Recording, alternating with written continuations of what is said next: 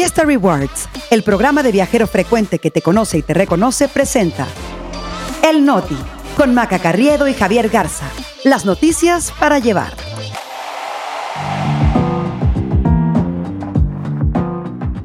Es jueves 28 de septiembre. Yo soy Maca Carriedo. Yo soy Javier Garza. Este es El Noti. Y nosotros, aquí estamos. Al Banco del Bienestar no llega la austeridad. Encuentran a los siete jóvenes secuestrados en Zacatecas. Solamente hay un sobreviviente. Astronauta latino pasa un año en el espacio y sin querer rompe un récord. El Noti. Noticias para llevar.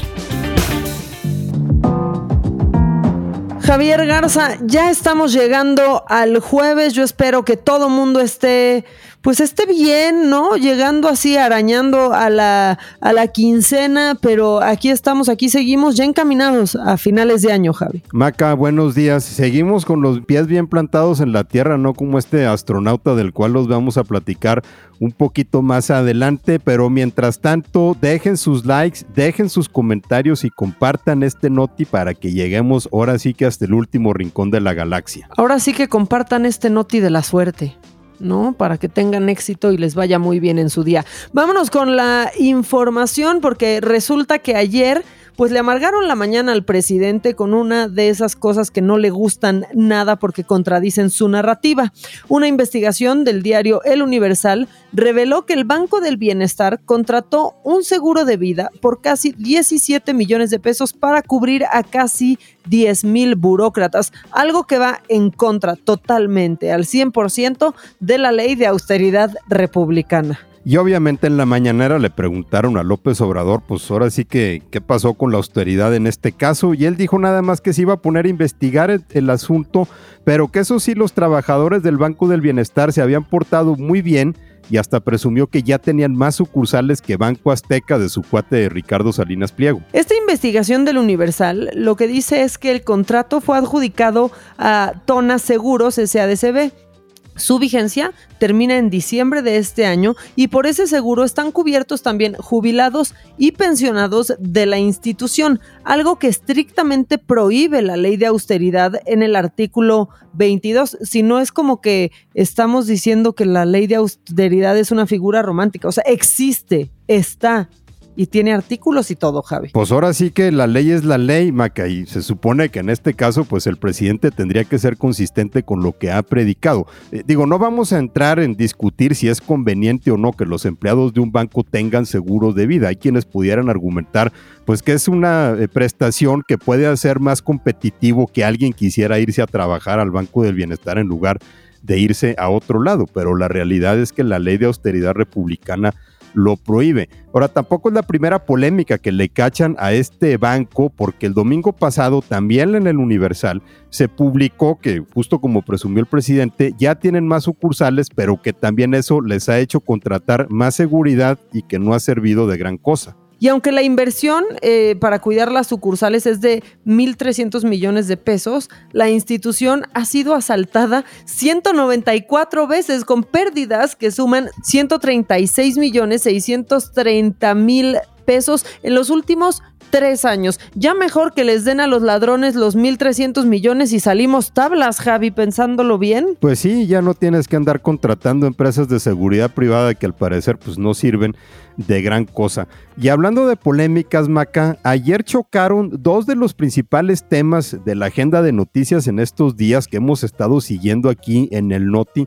Por un lado, la carrera para gobernar la Ciudad de México y por el otro, el aniversario número 9 de la desaparición de los normalistas de Ayotzinapa.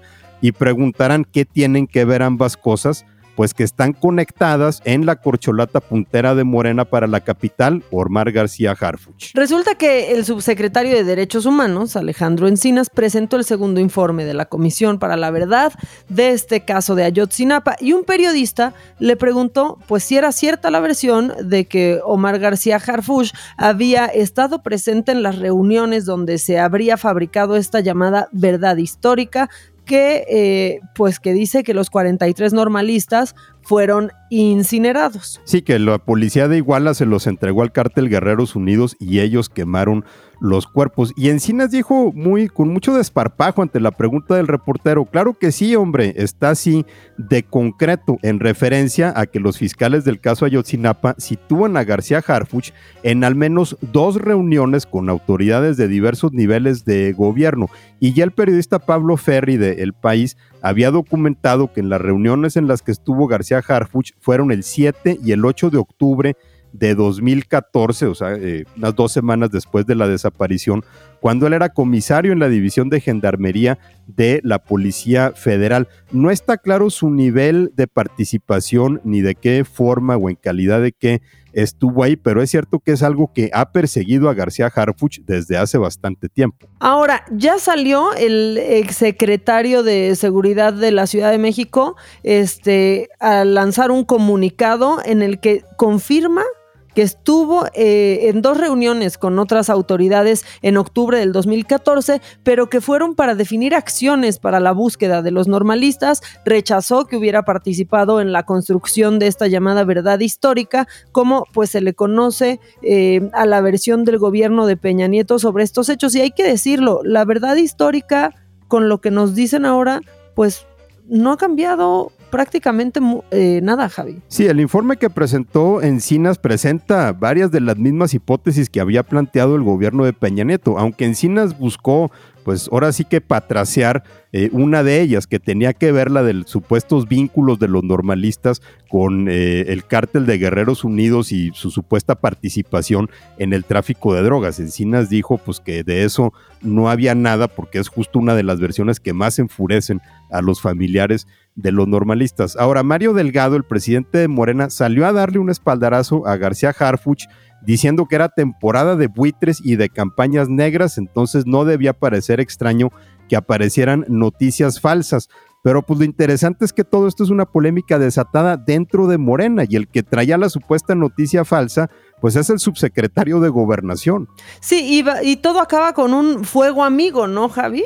Pues sí, porque a final de cuentas todo esto es un pleito interno y no sé si Encinas pues midió lo que estaba diciendo a la hora de que embarró a quien parece ser el consentido de Claudia Sheinbaum para gobernar la capital. Por cierto, ya que andamos hablando de Mario Delgado, eh, dijo que hoy va a dar a conocer pues a los cuatro aspirantes que se van a medir en la encuesta para obtener la candidatura de la 4T en la Ciudad de México. Hay por lo menos eh, tres perfiles que están más que cantados, que están prácticamente asegurados, que son Omar García Harfush, Clara Brugada, eh, de Iztapalapa para el mundo y Hugo López Gatel, como a algunos le gusta. Aquí le decimos el tal Hugo, pero otros le dicen Doctor Muerte y la verdad creo que ese le, le va mejor. Ahora, el cuarto no es tan evidente, aunque ayer se destapó Miguel Torruco Garza, hijo del secretario de Turismo Federal, porque pues ya ven que todo es un negocio de familia y si es el país mejor, podría ser ese, pero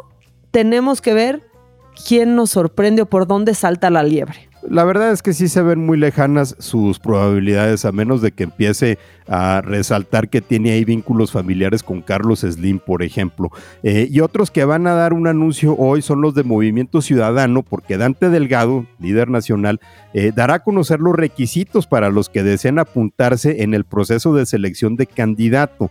Y pues la verdad es que aquí no queremos pensar mal, pero a lo mejor la primera condición será llamarse Samuel e irle a los Tigres. Ya sabemos que uno de los requisitos es tener 35 años cumplidos, por lo que Mariana Rodríguez no podrá hacer.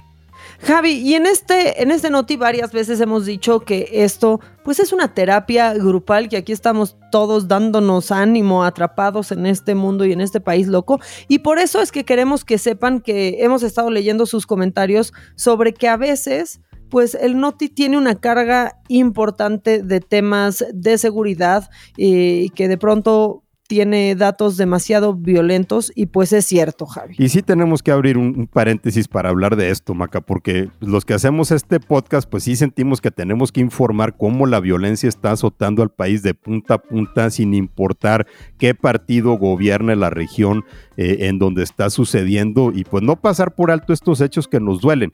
Y tratamos de hacerlo también con sensibilidad, así que queremos estar atentos para que nos digan cómo le podemos hacer, de qué forma podemos informar mejor eh, de esto sin que parezca el alarma o un catálogo de atrocidades. Exacto, y que sepan que los leemos y que estamos con ustedes, aparte en este sentimiento. Pero también tenemos que informar, creo que tenemos que tocar lo, lo que sucedió eh, en Zacatecas, en Nuevo León y en Michoacán. Ayer la Fiscalía Zacatecana dio a conocer que fueron encontrados los siete jóvenes que habían sido privados de su libertad el domingo pasado, el 24 de septiembre.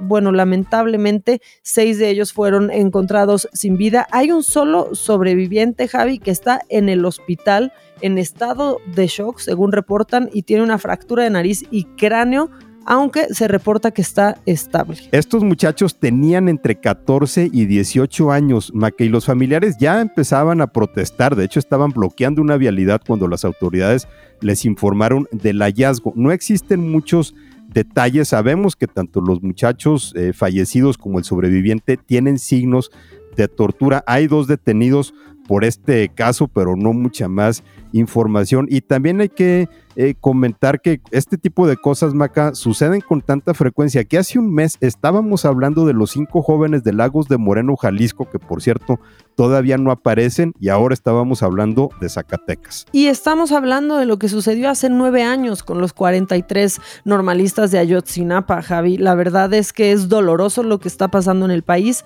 pero no podemos eh, simplemente voltear hacia otro lado y, y no mencionarlo. Ahora tenemos que hablar de Nuevo León eh, ahí el martes aparecieron restos humanos en 12 puntos. Ayer se registraron bloqueos en coches eh, no incendiados en la carretera nacional en los límites de Linares y Montemorelos. Las autoridades confirmaron que esto sucedió después de que en el municipio de Doctor Arroyo hubo un enfrentamiento entre la Fuerza Civil y personas armadas que dejó un saldo de cuatro personas asesinadas y dos detenidas. Yo no sé si esto era lo que se refería el gobernador Samuel García cuando decía que esperaba que la cosa no se fuera a complicar más, que le empezaran a armar en las carreteras. Eh, en la mañanera de ayer el presidente López Obrador sí reconoció que fue un día difícil en Nuevo León por la violencia, pero otra vez volvió sobre este discurso de que es un tema de propaganda de sus adversarios, como lo hizo con ese desfile de narcos en Chiapas, y rápidamente procedió a cambiar de tema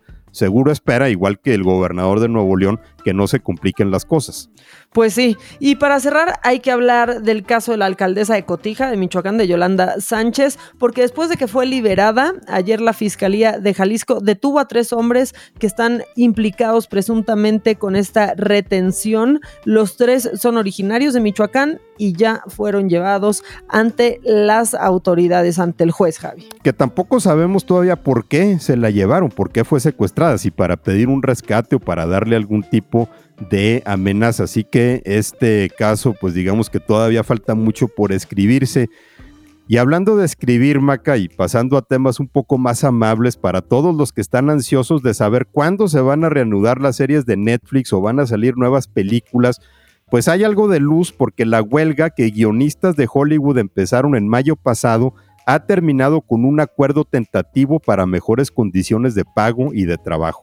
Ahora, no hay que emocionarnos tanto porque sí se resolvió una, pero esto no quiere decir que Hollywood va a retomar sus actividades. La huelga de actores sigue y así está desde julio. Las actividades eh, pues van a ser limitadas no como los programas de comedia en vivo la planeación de nuevas series o películas. La edición estaba detenida también Javi porque pues aunque ahí ya estaba filmado todo pues era justamente el trabajo de los escritores. Entonces, pues había muchas series que estaban pues ahí eh, en la lata sin poderse siquiera editar. Y seguramente esas son las que van a salir primero, ¿no? Pero la producción de, nuevas eh, series o películas pues todavía va a estar detenida. Ahora, lo que los escritores exigían era un nuevo modelo de pago que tome en cuenta el streaming, eh, porque antes la regalía la recibían cada vez que una de sus creaciones, una serie o una película, pasaba en el cine o en la televisión, pero esa era una decisión de los estudios y de las televisoras.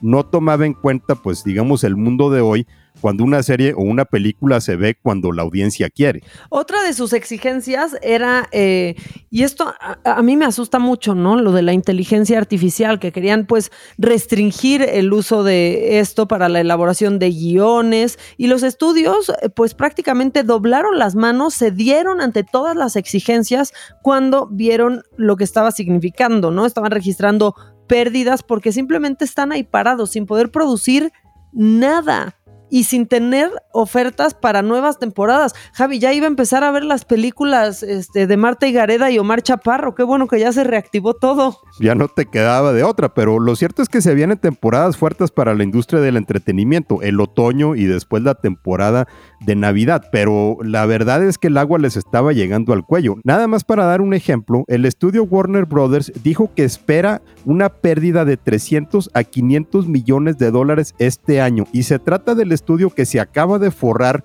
con Barbie. O sea que si ellos tuvieron una pérdida de, ese tamaño después de un hit como Barbie, pues otros estudios le estaban pasando peor.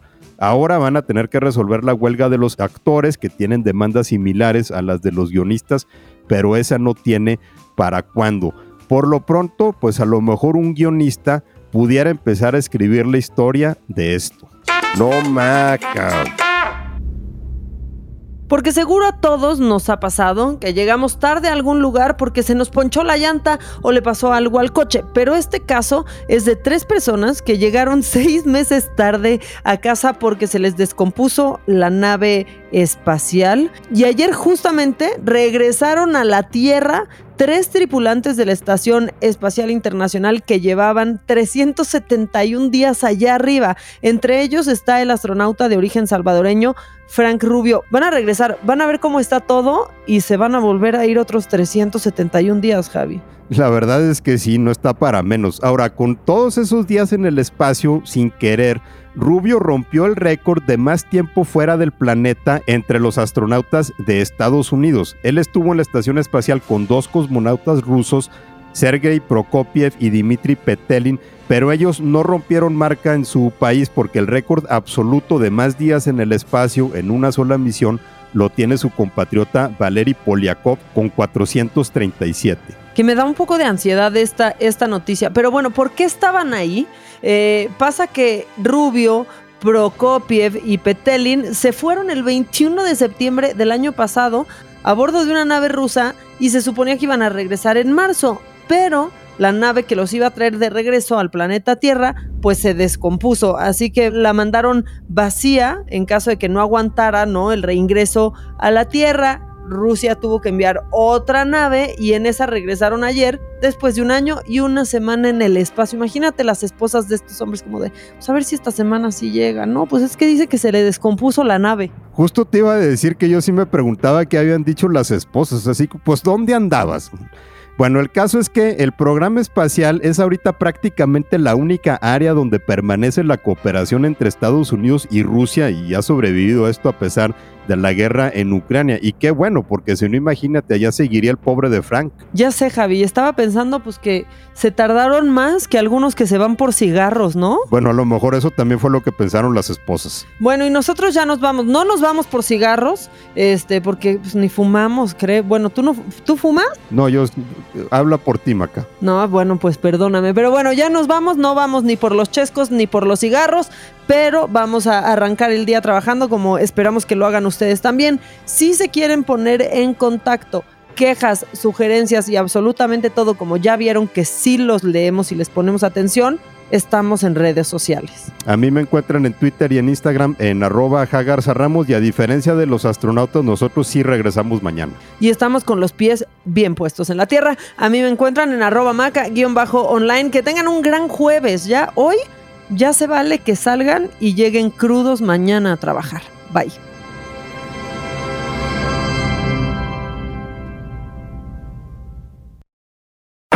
Vive experiencias exclusivas en eventos, conciertos, obras de teatro y más, gracias a Fiesta Rewards Invita. Fiesta Rewards presentó El Noti con Maca Carriedo y Javier Garza. Noticias para llevar.